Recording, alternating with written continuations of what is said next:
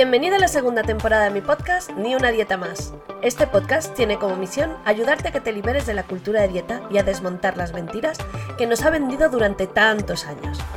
Si quieres empezar a reconciliarte con tu cuerpo y con la comida, este es tu lugar. Yo soy Silvia Jorrín, coach especializada en autoestima corporal y alimentación intuitiva. Trabajo con mujeres para ayudarlas a empezar a aceptarse como son, a dejar las dietas y a sentirse más libres y más auténticas. Empezamos. Bienvenidos a otro episodio de Ni una dieta más. Hoy nos acompaña Zoraida de Ole mis curvas. Ella nos inspira con su cuenta de Instagram a vestirnos con ropa que nos quede bien, de nuestra talla y a entender que no hay límites en la ropa que nos podemos poner, que nuestro cuerpo no nos puede limitar al tipo de ropa que nos guste o a cómo nos queramos vestir. Hoy viene a hablar con nosotros pues un poco de su historia para inspirarnos como siempre y luego vamos a hablar de esa necesidad que tenemos siempre de querer ser más delgadas, que por mucha aceptación corporal que hayamos trabajado, pues siempre queda algún restito de eso, ¿no? En, en el fondo del caldero. Bienvenida Zoraida a este espacio. Hola, muchas gracias de verdad por la invitación. Nada, estoy encantada que estés aquí. Para mí tu cuenta ha sido muy importante ¿no? en todo este camino mío porque me ha servido eso, mucha de inspiración, de, entender que, me puedo vestir, ¿no? más allá de, llevar ropa muy ancha o ropa oscura o, o, tener esa ropa en el armario esperando por si vuelvo a adelgazar algún día, ¿no? Eso es horrible. Eh, eso es horrible. Tu cuenta mm. me, ha, ayudado mucho para eso, ¿no? Para, buscar nuevos referentes. Tú has sido un referente para mí de, cómo poder vestir con cuerpos distintos que no vemos representados todos los días. Así que yo por mi parte, primero agradecerte todo el trabajo que haces porque sé que es que en el fondo es un trabajo, ¿no? Que lleva sus horas de, estar ahí, de comprar la ropa, de ponerte la ropa, de hacer las fotos. Además, eh, me, me, encanta todo lo que llevas. Quería que nos contaras un poquito tu historia. ¿Quién eres? ¿Cómo has terminado aquí?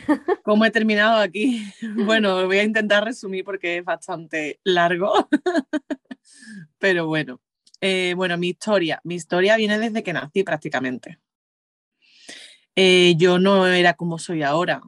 Sí que es verdad que siempre he sido muy disfrutona de las cosas, ¿no? Y que siempre he sido como, pero eh, muy happy, ¿no? Como pero había un fondo ahí muy negro, había un fondo muy negro que me tenía atormentada. Eh, bueno, pues mi historia viene desde pequeñita. Yo era una niña muy grande y siempre he sido muy grande. Mm, bueno, ya con 11 años medía 1,70, me echaban 16 años, o sea, yo tenía 11 años, era una niña y me echaban 16, o sea, que es que yo ya estaba completamente desarrollada prácticamente. Y bueno, pues siempre he sido muy grande. Entonces, pues siempre he sido grande y gordita. Mm. Siempre, siempre he tenido, pues siempre he sido grande, o sea, es que... Entonces, bueno, pues vas escuchando cosas cuando empiezas a crecer un poquito. No, no mucho, ¿eh? Cuando eres todavía una niña, ¿eh? Y bueno, vas empezando a escuchar cosas, tus padres están agobiados porque quieren que adelgaces, porque tal, te llevan a un nutricionista, pues no sé, con nueve años prácticamente. Al primero, que además ese hombre, de verdad que yo mm, soy incapaz de comerme un filete de ternera a la plancha. Mm. Incapaz desde entonces, desde aquella época. Porque él me mandó eh, filete de ternera a la plancha a mediodía y lechuga por la noche, punto y final. Y era como, eso de verdad que no, no, era sostenible ese tipo de dietas a, una niña, ni niña ni adulta, ¿verdad? Pero bueno, pues nada, fui creciendo un poco pensando que mi cuerpo era erróneo, que tenía que adelgazar porque estaba gorda y que eh, la gordura pues no, no era buena, ni, ni traía nada bueno, ni encajaba en la sociedad y que, bueno, todo el mundo tendría que ser delgado y la gente que estaba gorda pues luchaba por ser delgada. Eso es lo que yo aprendí. Eh, pues varios años después, yo pues iba, lógicamente iba comiendo cosas y sin darme cuenta, sin yo darme cuenta, iba, al final desarrollé pues comer a escondidas. Mm. O sea, comía a escondidas de mis padres, mis padres me, ponían una dieta, pues yo comía a escondidas.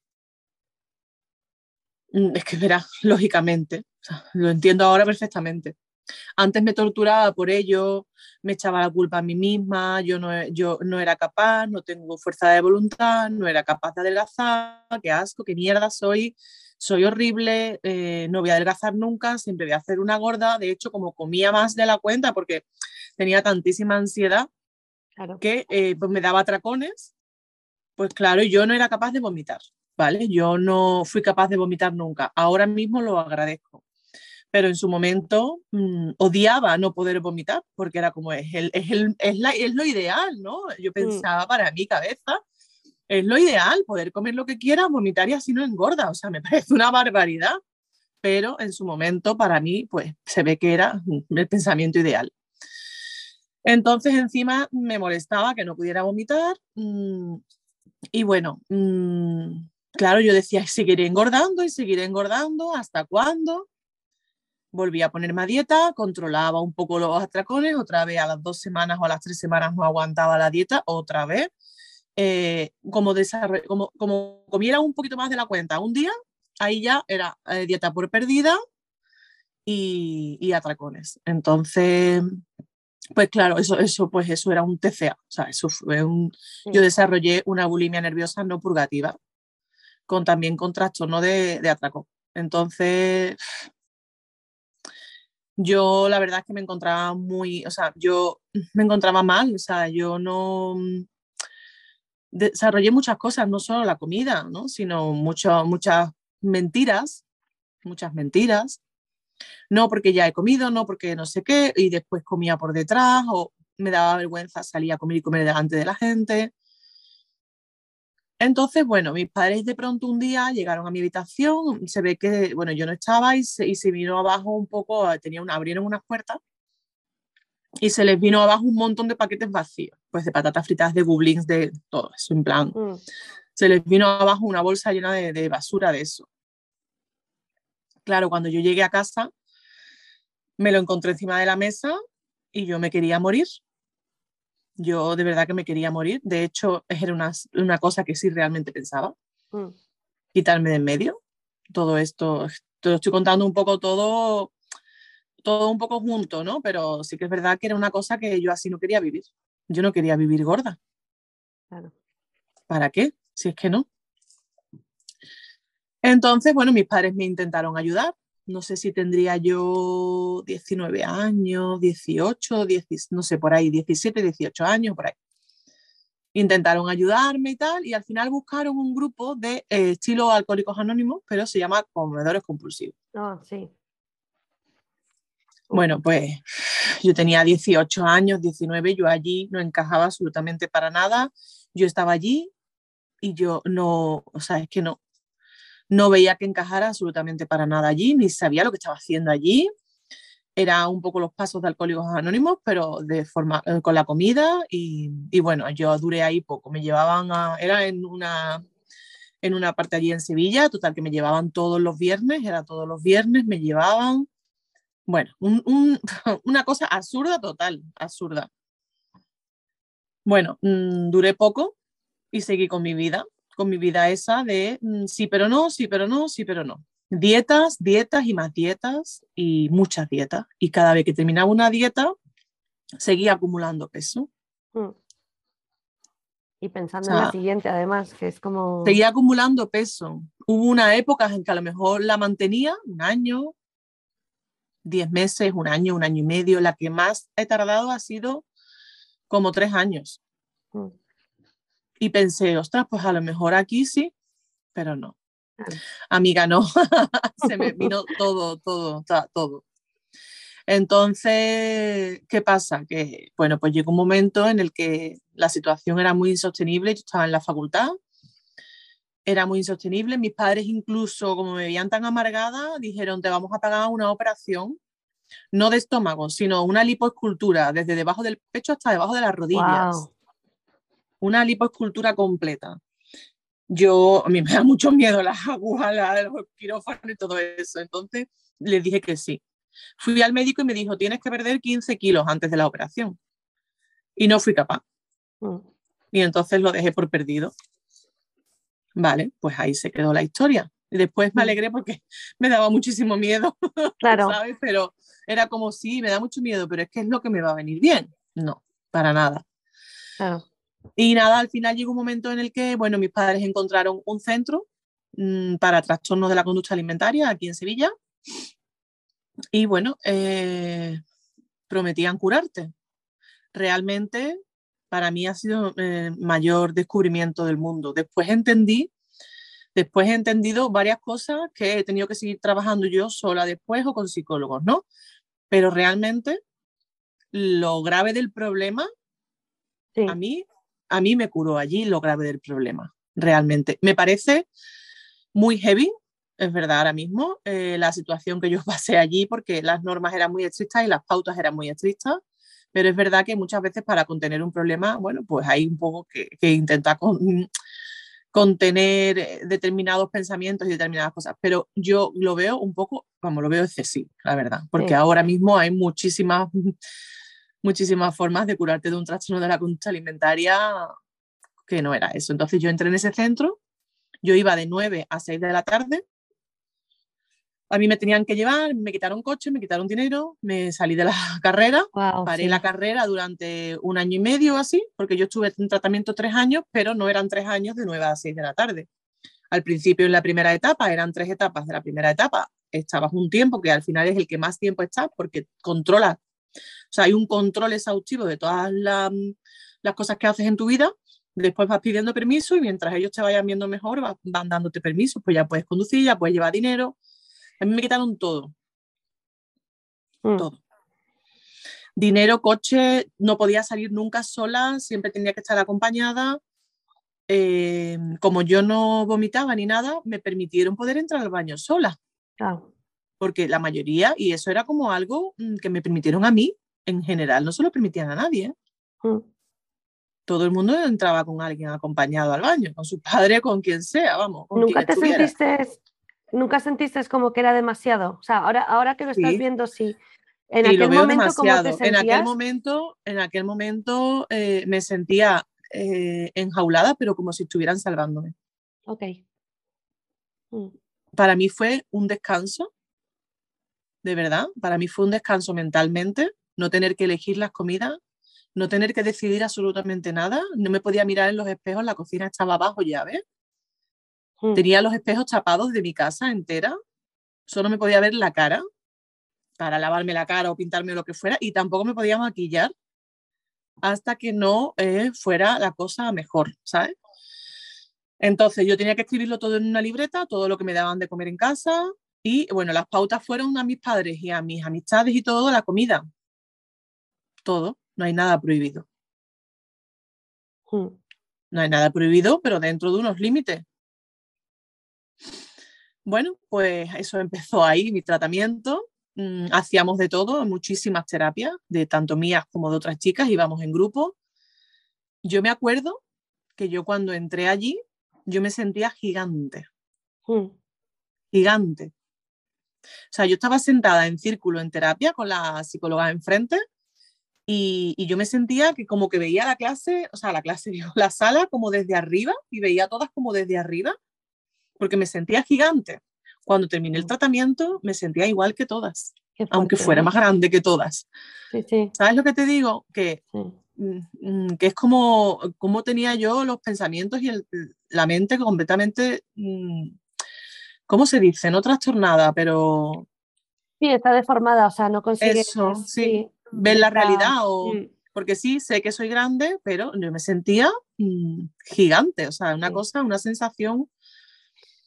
Y bueno, el tratamiento fue, fue, y, y es verdad que, que yo lo pienso ahora, me parece muy duro, muy duro, porque yo he llorado mucho, lógicamente, ahí te prohíben todo, no puedes opinar absolutamente nada sobre lo, que- la comida que te pongan, mm, no puedes ponerte lo que quieras, no puedes irte de compras, no. Yo que he sido súper coqueta y súper todo desde que nací, o sea, y es como que además a lo largo de mi vida parecía que yo no debía ser coqueta ni ponerme cosas Claro. así más tal porque estaba gorda y eso para las gordas como que no. Y entonces era como un quiero pero no quiero, quiero pero no quiero. Y a mí me encanta la moda, siempre me ha gustado, me encanta la coquetería y no sé, es una cosa que me ha encantado siempre. Y bueno, pues allí pues te lo cortan todo lógicamente hasta que tu mente no está mejor. Em, pues, ¿qué te digo? Incluso de decidirte de venir niñas que estaban mejor a tu cuarto a quitarte ropa que no te quedaba bien, porque no vas a guardar ropa que no te quede bien. Eh, incluso decirte que te tienes que poner al día siguiente. Un poco para que rompieras con todo lo que tenías establecido en la cabeza. con todas las manías y con todas las reglas que tenías, porque una gorda no se puede poner falda. Yo lloré mucho en el probado comprándome mi primera falda y no me podía mirar. Me compré mi primera falda con una de las chicas y mi madre. Y yo lloraba allí, lo más grande. Y ahora fíjate tú, me encantan las faldas, los vestidos y todo, ¿sabes? Pero, pero bueno, lo estoy contando, eh, es muy duro y me parece muy duro ahora mismo, la verdad. Pero a mí, mm, a mí me funcionó. Mm. Me funcionó en cierta manera, ¿vale? Te explico. Todos los pensamientos, todas las paranoias que tenía en la mente, me funcionaron para ver que yo podía comerte todo, que yo era igual a todas, pero al final me quedó la cosa de perder peso por salud. Mm. Es que yo creo que, fíjate, es un, es un paso por el que, eh, por el que pasamos, ¿sabes? O sea, de, construyendo lo que es la cultura de dieta y, mm. ¿no? Y, esa esclavitud del cuerpo, de que el cuerpo A mí me deconstruyeron completamente a la fuerza. Tú desconstruyes eso y llegas, y yo, yo diría, fíjate, ¿eh? me lo estoy un poco inventando, pero yo diría que todas llegamos ahí, ¿no? Al, ah, pero la salud, ¿no? Porque em, cuestionar la salud, como nos la han enseñado, eh, también es, dar un paso muy duro, o sea, el mm. decir no estoy de acuerdo con esto, ¿no? Eso es, como, pero tú quién eres para poder opinar eso, ¿no? Tú tienes que creer a los estudios científicos, etcétera, etcétera. Entonces llegas y te das contra esa pared que tienes que escalar de, hombre, mm. perder peso por salud, ahí sí. Sí. ¿no? Sí, yo seguí de tratamiento, yo estuve tres años más o menos, ya después me incorporé a mi universidad, después no, antes de terminar el tratamiento ya iba muy pocas horas, ahora era yo la que ayudaba a las niñas que empezaban y eso es una cadena así. Y bueno, me dieron el alta y eh, pues nada, mm, conocí a mi marido ahora mismo actual eh, después de muy poquito, al año siguiente. Y tuve a mi primer hijo pues a los dos años prácticamente de estar con él. Ahí fue muy complicado. Mm. Mm, yo estuve como tres años, como te dije antes, eh, yo adelgacé muchísimo porque además ellos estaban muy pendientes de la salud, te lo digo, o sea, desde ya. Entonces, ¿qué pasa? Que sí, que es verdad que pierdes peso porque te controlan todo lo que comes. No es una dieta, tú puedes comer de todo, pero te van guiando un poco por aquí, por allí, ¿no? Perdí peso, estuve como tres años, más o menos, y iba subiendo poquito, poquito. Eh, tuve a mi primer hijo y yo en el embarazo engordé muchísimo. Yo ya estaba, verá que yo siempre he sido gorda, que no he estado delgada nunca y no, que, que no, verá que, siempre he sido gorda. Estamos hablando de kilos más y kilos más abajo y kilos más arriba. Que es que... que yo soy así. Entonces, em, pues eso, pues claro, yo me quedé embarazada con cierto peso que la gente ponía el grito en el cielo. Mm. Mm. Yo lo pasé, o sea, yo en mi embarazo fue genial, genial, genial, genial. O sea, yo no tuve nada absolutamente. Yo las primeras nueve semanas tenía un poquito de fatiga, era como hambre con fatiga, pero se me quitó a las nueve semanas, que además yo me levanté y dije, ostras, que no tengo fatiga, voy al médico porque esto no es normal, el niño tiene que estar bien, ¿no? y, y todo estaba perfecto, no tuve azúcar, no tuve nada. En el último momento en el parto, sí me subió la tensión. ¿Por qué? Porque yo creo que estaba súper nerviosa. Mm. Después a mí a lo largo de los años, hace cuatro años, me salió tensión emocional. Y yo estaba, o sea, es que estuve muchísimas horas, no dilataba, me tuvieron que poner oxitocina a las 8 de la mañana hasta las cuatro y media o las 5 no dilaté. Y, y bueno, durante todo el embarazo, que estuve súper bien, Mm, fue una, una, tortura porque yo mi embarazo genial, me sentía súper bien, puse muchos kilos al final en los últimos tres meses, pero yo me sentía genial. Y todo el mundo era como me iba a morir. No. Ah, qué pesadilla. Mm. Bueno, y cuando tuve a Alejandro, a mi peque, pues ahí empecé pues a hacer dietas otra vez. Yo no había hecho dietas hacía ya como pues más de tres años o así. Empecé a hacer dietas otra vez porque te pones muy sensible, porque Pero todo es algo te... además como que, que se espera de nosotras. Tienes un hijo, has engordado unos kilos y te pones a dieta. O sea, es como Sí, sí, sí. No, y El- claro, y por salud, y por salud, y por salud, porque yo el camino complejos no está ahí tengo. establecido, exactamente. O sea, tú, tú no esperas que tu cuerpo vuelva a su ser, no, no, tú te pones a dieta. Sí, sí, sí.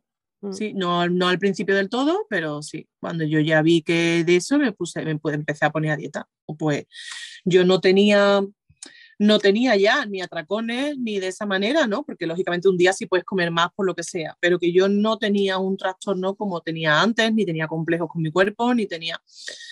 eh, lo que tenía era que por salud tenía que adelgazar Mm. y no funcionaba ninguna, lógicamente. Claro, si yo llego a ver todo esto antes, madre mía, lo que me hubiera ahorrado. Pero bueno, sí, lo que siempre Pero decimos, bueno. ¿no? Cómo hubiera sido tu embarazo de distinto, cómo hubiera sido tu posparto de distinto, Sí, o sea, cuántas cosas hubieran, hubieran sido distintas. sí. Entonces, bueno, empecé otra vez a pues, a hacer dieta, a no seguirlas, a hacer dieta, a no seguirlas. Mm. Y así estuve. ¿Qué pasa? Que me puse mala un, pues, con la vesícula. Eh, lo pasé fatal. Alejandro tendría, no sé, dos añitos y pico o así. Y yo me puse a morir, me puse a morir, a morir. Total, que me ingresaron con una pancreatitis.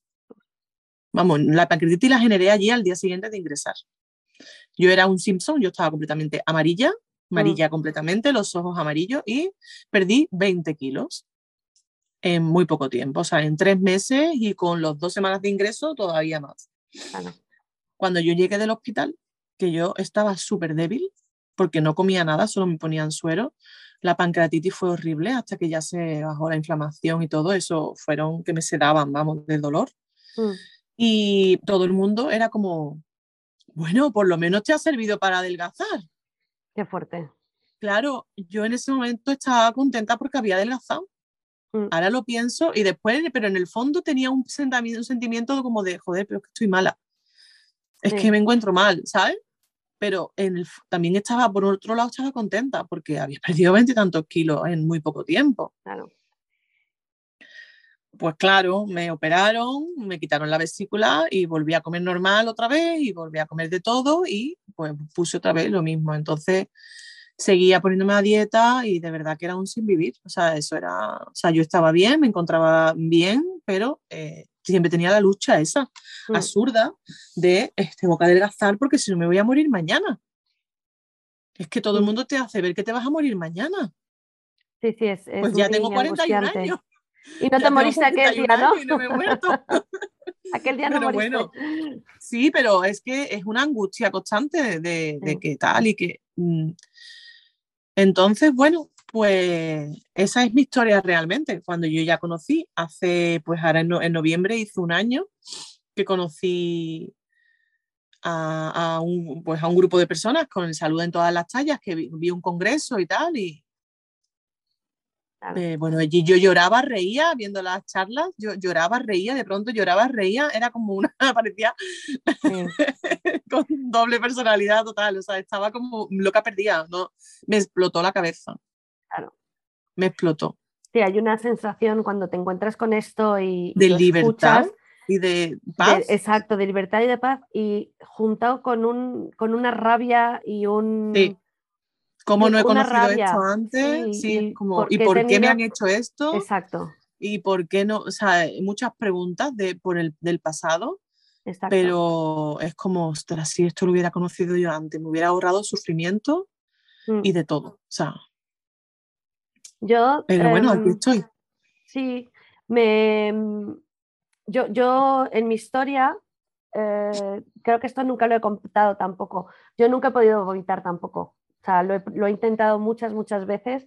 Yo no soy capaz de hacerme vomitar, ¿no? Y en aquel Mm. momento también, muy, muy jovencita, ¿eh? te estoy hablando seguramente de 15, 16, Mm. eh, me enfadaba mucho conmigo misma por no ser Sí. capaz, ¿no? Y, y, y efectivamente con el tiempo dices, o sea, qué bendición, porque... Te alegras, porque te por- hace polvo el ácido. porque del que aquello hubiera sido un desastre. O sea, si yo Sí. de verdad hubiera podido hacerme vomitar, mm, Mm, aquello hubiera sido un desastre tremendo, ¿no? Y, mm. y gracias a Dios, pues no, no, nunca, sí se me pasó por la cabeza, sí lo intenté, pero simplemente mi cuerpo no, a eso no, Yo tampoco, no, era, no, no podía. O sea, no quería, ¿no? Y Mm. menos, menos, menos mal, ¿no? Y, y también como que me ha mm, empatizado mucho con lo de los embarazos y, y- y todo esto, ¿no? Yo también, mi primer embarazo fue como una de las primeras veces en mi vida que yo me permití no estar a dieta, ni, es- ni intentar estar a dieta, ni hacer ningún tipo de dieta, ¿no? El, sí, sí, sí. fue como la primera vez que me liberé de decir, no, esto aquí no entra. Y, Mm. y fue una cosa espectacular y efectivamente cogí mucho peso y, y- y como tú dices, o sea, mis embarazos fueron buenísimos, buenísimos, o sea, Qué bien. ni azúcar, ni diabetes, ni nada, nada, o sea, pero también, ¿no? Cada visita al médico era ahí como Una tortura. los riesgos y patatín y patatán y una tortura y un miedo y un, y un de todo, ¿no? Y es como, pero es que yo estaba perfecta, o sea, Mm, no me estaba pasando nada, nada, nada, Claro. pero sí, sí, Pero es que no sé qué pasa, pero es que casi, vamos, la mayoría de los médicos en general, no sé, el 85%, mm, vayas al médico que vayas, es que lo- lo- los kilos es lo peor del mundo, te vas a morir mañana. Pero es que casi todos. sí, No sé qué le han enseñado en la carrera, no sé qué ha pasado ahí, pero mm, de verdad que después escuchas otros estudios y ves otras cosas que dices que no es real, es que ¿por qué hacen eso? efectivamente. Sí, es que te toca como educarte mucho tú por tu lado, ¿no? Y dónde están esos Sí. estudios y, y cuando dices, es que no debería ser este mi papel, pero al final me toca, ¿no? Eh, hacer esto Por ti, pues, por ti mí, misma, por paz sí. mental, literalmente, por Sí, no sí, sí, dejarme es así. llevar. Es Sí, así, sí, es sí. así. Y mm, tú ahora mismo, ¿cómo te encuentras con respecto a tu autoestima corporal? ¿Cómo, cómo lo vives Pues todo mira, esto? mm, realmente, o sea, yo estoy ahora mismo muy bien, en un momento muy bueno de mi vida. Eh, eso no quita que de pronto tenga un pensamiento mm, que se me venga porque es normal, porque todos los días nos recuerdan en la sociedad pues, que estamos gordas y que no está bien estar gorda. Pero, no sé, me encuentro muy bien, muy bien conmigo misma ahora mismo. Y es que este año también he trabajado muchísimo, muchísimo. El año pasado también estuve en terapia, aparte por otros temas, pero siempre ayuda para todo. Y eh, pues en noviembre del año pasado eh, me choqué con todo esto y para mí ha sido un año muy bueno, o sea, de mucho perdonarme a mí misma. O sea, es que eso es súper importante. Mm. Es muy importante. En el momento en que dices, es que te perdono, me emociono porque es que mm, de verdad que ese momento es complicado, es muy complicado. Sí. Perdonarse cuesta, ¿eh? Perdonarse decir- cuesta, sí. Perdonarse por todo lo que has hecho y por todo lo que has pensado de ti, todo lo que te has dicho toda la vida y tantas palabras tan duras y tan, tan habl- hablarte tan mal. Porque aunque te hable mal la sociedad, tú eres la primera que te hablas horrible. Mm. Es que eso cuesta y perdonarse cuesta. Sí, es un poco la sensación de que no, no he sido capaz de cuidarme a mí misma, de cuidarme Sí. a nivel, a nivel emocional, a nivel afectivo, ¿no? Porque no, porque no tenemos las herramientas para hacerlo, porque desde muy Mm. pequeñas nos han enseñado Y que no nos enseñan eh, emocional nada. lo contrario, exacto. Nada emocional, todo es físico. Entonces, claro, Mm, parece que cuidarte es comer una ensalada e ir a hacer deporte. exacto, Solo, exclusivamente eso. exacto. Y no, hay mucho más, hay mucho más. Eso también, pero mucho más de todo. Y luego lo increíble que para muchas de nosotras, yo como tú, ¿no? Desde los nueve años, eh, los nueve años empieza la dieta, ¿no? Los nueve años empieza el mensaje que eh, cuidarse es esto, cuidarse es restringir, cuidarse Sí. es hacer ejercicio exhaustivo, mm, es machacarse en el gimnasio Para adelgazar. para adelgazar, cuidarse No es comer adelgazar. postre. Exacto. La comida buena, la comida mala, ¿no? No, Sí. no, no se habla de nutrientes, se habla de bueno o malo. Y, y tenemos tendencia a pensar a veces que empezamos a trabajarlo y que ya en unos meses, pues como ya lo hemos entendido, ¿no? esa es un poco la, filosofía. Como lo he podido ver y lo he entendido, ya está, ¿no? Pero no tenemos en cuenta que son cosas que son parte de nosotros casi mm, a nivel celular, o sea, esos pensamientos... Son muy profundas. Mm.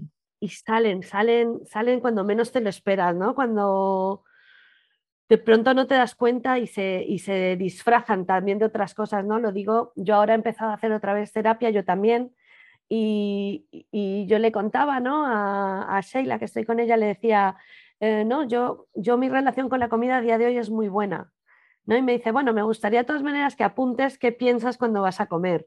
Bueno, tardé dos horas en darme cuenta que le tenía la etiqueta bueno y malo todavía así como súper pegada, que me estaba saliendo con otras palabras, ¿no? Que estaba pasando otra cosa, pero que yo me ponía delante de la nevera y todavía había comida buena y comida mala, ¿no? Mm.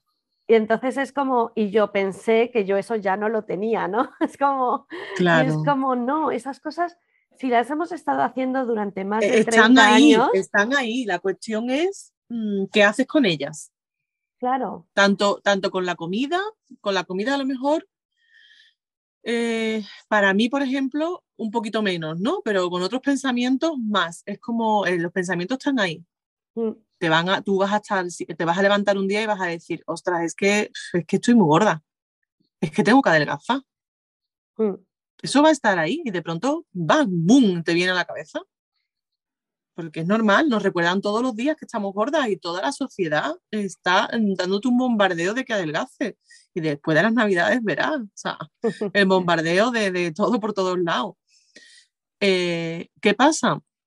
Que ahora está en ti, si has hecho un trabajo contigo personal y mental, que tú digas, vale, lo reconozco, vale, se me ha venido ese pensamiento a la cabeza, pero no hago nada con él. Mm en vez de ponerte a dieta, mañana empiezo la dieta, esto, lo otro, voy como una loca al gimnasio dos horas, no sé, como para compensar que estás gorda, no, pues no hago nada con ese pensamiento, no le doy bola a ese pensamiento. Mm. ¿Que se te va a venir? Claro que se te viene, pero no, que no hay que darle bola a ese pensamiento. porque entonces estás perdida. Sí, es un arte, es un arte el aprender a no darle bola a un pensamiento, o sea, entender a lo mejor si, ayuda mucho no entender de dónde viene ese pensamiento, de qué momento de nuestra vida, cuándo lo hemos aprendido, por qué lo hemos aprendido, pero, pero una vez que lo sabes y ya sabes que ese pensamiento reaparece, poder dejarlo, ¿no? Decir, entiendo, gracias por venir aquí porque a lo mejor en algún momento pensabas que me estabas haciendo un favor, pero ahora no te necesito. Pues sí. ¿No? Y poder, Y poder mm. dejarlo, poder soltarlo, ¿no? Y a veces yo creo que nuestra mayor desesperación es que tenemos la sensación de que tendríamos que hacer algo, ¿no? Ponernos, porque además la cultura de dieta te enseña que tienes que hacer algo, tienes que ponerte en acción, ¿no? Y en este caso se trata de no hacer, justamente. Con esos pensamientos no mm, hacer, sí, es totalmente, totalmente. Mm. Totalmente. Y de hecho, el otro día leí un post que, decía, es que todo el mundo come por, em, ¿cómo se dice? Como por, mental, todo el mundo mm. come como mentalmente, ¿no?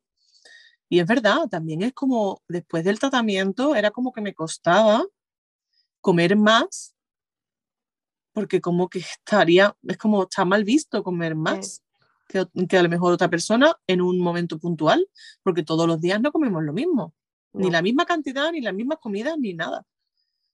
¿Sabes? Por ejemplo, en el colegio de mi hijo, él se queda en el comedor yo he tenido un problema este año, porque a partir de cuarto los obligan a comerse toda la comida que le mm. ponen.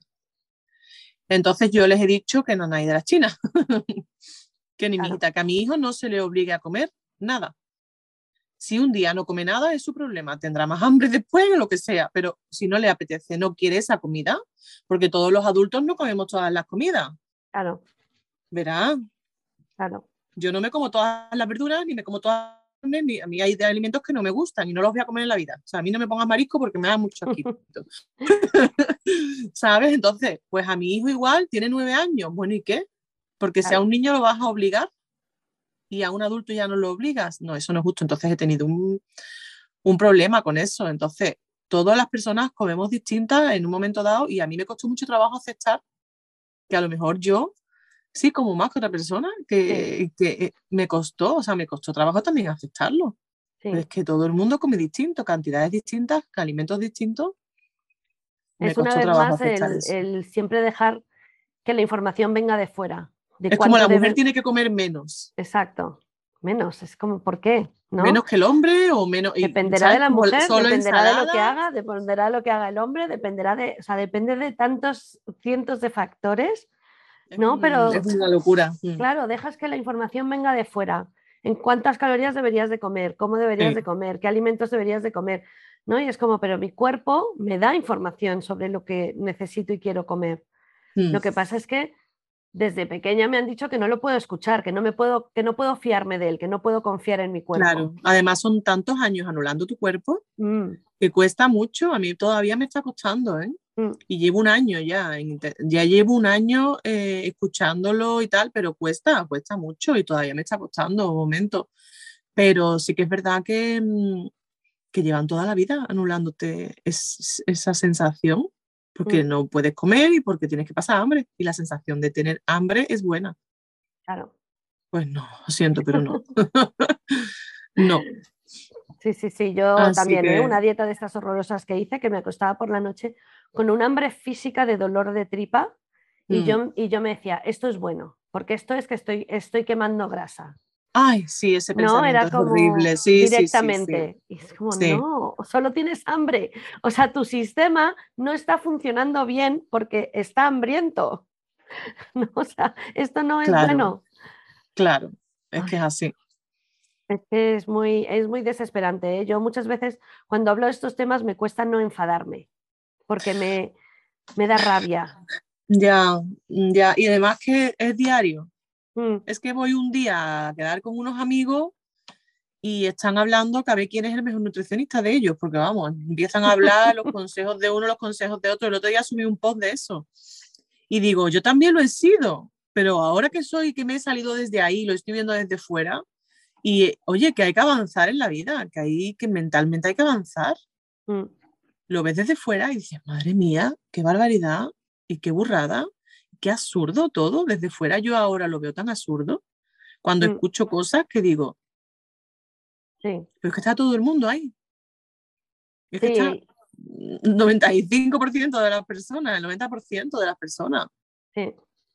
Y por eso cuando, cuando uno empieza este camino, ¿no? Hay que ser consciente de que, de que está nadando en contracorriente. Sí. Que, que, que sí, que estás nadando a contracorriente. Porque... Y que a todo el mundo no le puedes dar charlas de todo. y que no le puedes, no puedes convencer a nadie si no quiere, si no tiene un mínimo de interés sobre el tema, no hace falta que le des una charla, Nada, nada. porque eso te va a desgastar mucho a ti y no sirve de nada, ¿no? Es como intentar convencer a alguien de otro partido político que, que vote a otro. Pues No, es imposible. O un Tendrá fútbol, que tener fútbol, dudas claro, sobre su partido político, si no, no, pues no sirve de nada que tú vengas a darle la charla, ¿no? Claro. Y, y eso desgasta mucho, ¿no? Y hay que estar, yo creo que, que hay que entender que, que a lo que te enfrentas, ¿no? Entrando en aceptación Mm. corporal.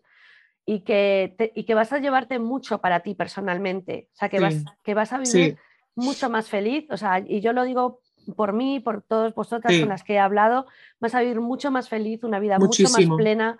Vas a hacer cosas que pensabas que no ibas a hacer, te vas a vestir de una manera que pensabas que no ibas Sí. a hacer, pero te estás enfrentando a una cultura eh, ahí fuera que no te va a apoyar.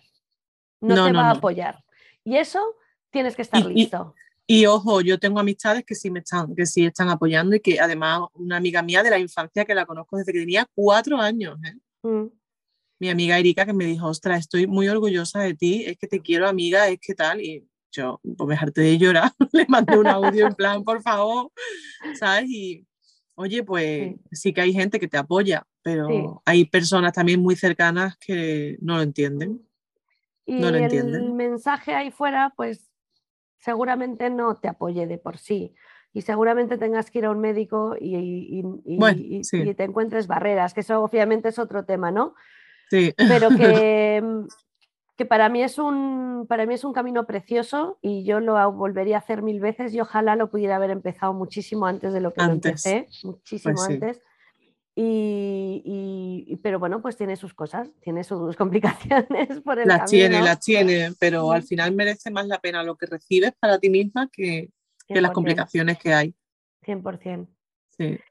Ay, hija, qué alegría hablar contigo. Me ha encantado, me ha encantado escuchar tu historia. Me he visto, me he visto reconocida en muchos momentos de ella, porque ¿no? antes de grabar que empezamos y te decía, quiero que cuentes tu historia, porque las historias se parecen mucho, siempre hay puntos muy en comunes de esto, ¿no? Ya sea la edad en la que hemos empezado o, experiencias por el camino. Así que te agradezco muchísimo que te hayas tomado el tiempo para venir a, contárnoslo. Nada, gracias a ti. Seguro y siempre, Y siempre, mm, de verdad que, que yo estoy encantada de contarlo porque hubo un tiempo en el que me costó mucho, ¿eh? que no hablaba del tema ni se lo contaba a nadie y ahora lo estoy contando a todo Dios.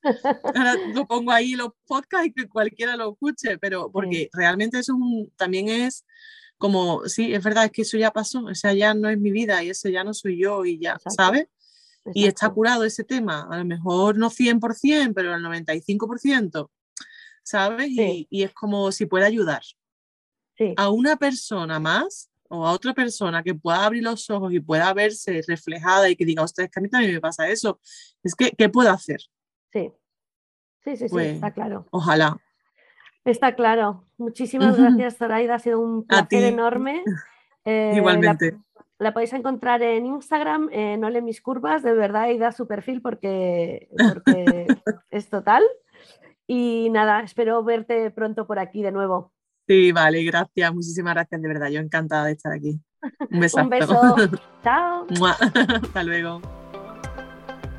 Gracias por habernos acompañado en este episodio. Espero que te haya gustado y te haya servido. Si tienes cualquier duda o simplemente quieres charlar conmigo, ponte en contacto y estaré encantada de hacerlo. Un beso.